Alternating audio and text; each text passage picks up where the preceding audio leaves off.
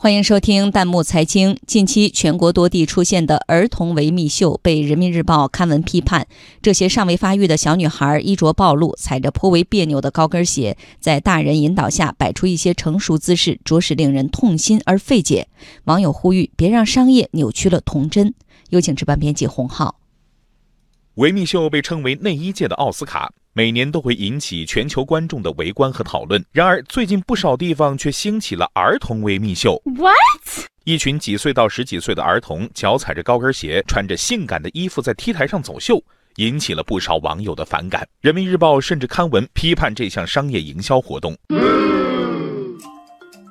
网友 A 大的小世界呼吁儿童维密秀不该脱掉了孩子们的童年。网友彬彬有礼难过的说：“看着这些天真的孩子在大人引导下摆出一些成熟的姿势，自我感觉良好，着实令人痛心而费解呀。”儿童维密秀和成人维密秀的背后推手都是商业利益。来自美国的维密秀满足的是成年男女内心深处对情欲和美的渴望，最终目的是营销。相比之下，儿童维密秀的主办方似乎很有社会责任感。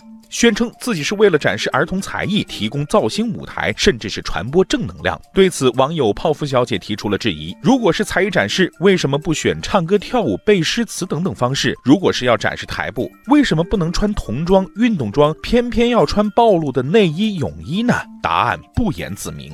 网友岁月静好看出了事件的本质。他说：“这些儿童模特与年龄不相仿的成熟姿态，那种说不清道不明的性暗示、性意味，正是商家需要的引发关注、推广宣传的噱头。儿童维密秀所暴露出的低级趣味，不仅在于无良商家的道德沦丧，更在于父母望女成凤的死心，让孩子走上了以托成名的荒唐路径。”网友米奇君说：“让人感到悲哀的是，在这些闹剧中，本该作为儿童保护者的父母，却以帮凶的身份出现。”实际上，在我们的周围，儿童的成人化表演也不是什么新鲜事物。电视节目、商业表演，甚至是影视剧中都能看到。然而，目前的行业约束和法律规范还没有跟上这些新情况，至少还有待完善。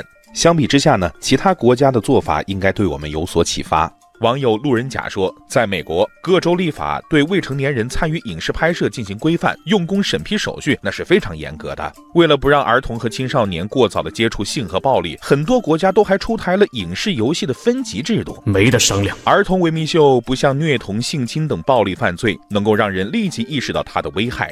然而，恰恰是这样温水煮青蛙般的影响，这种阳光下的罪恶，让孩子们渐渐失去童年，让成年人也渐渐失去了界限。正如马吉阿米所说：“保护孩子不能只有菩萨心肠，更要有霹雳手段，别让成人的急功近利拖掉孩子的美好童年。”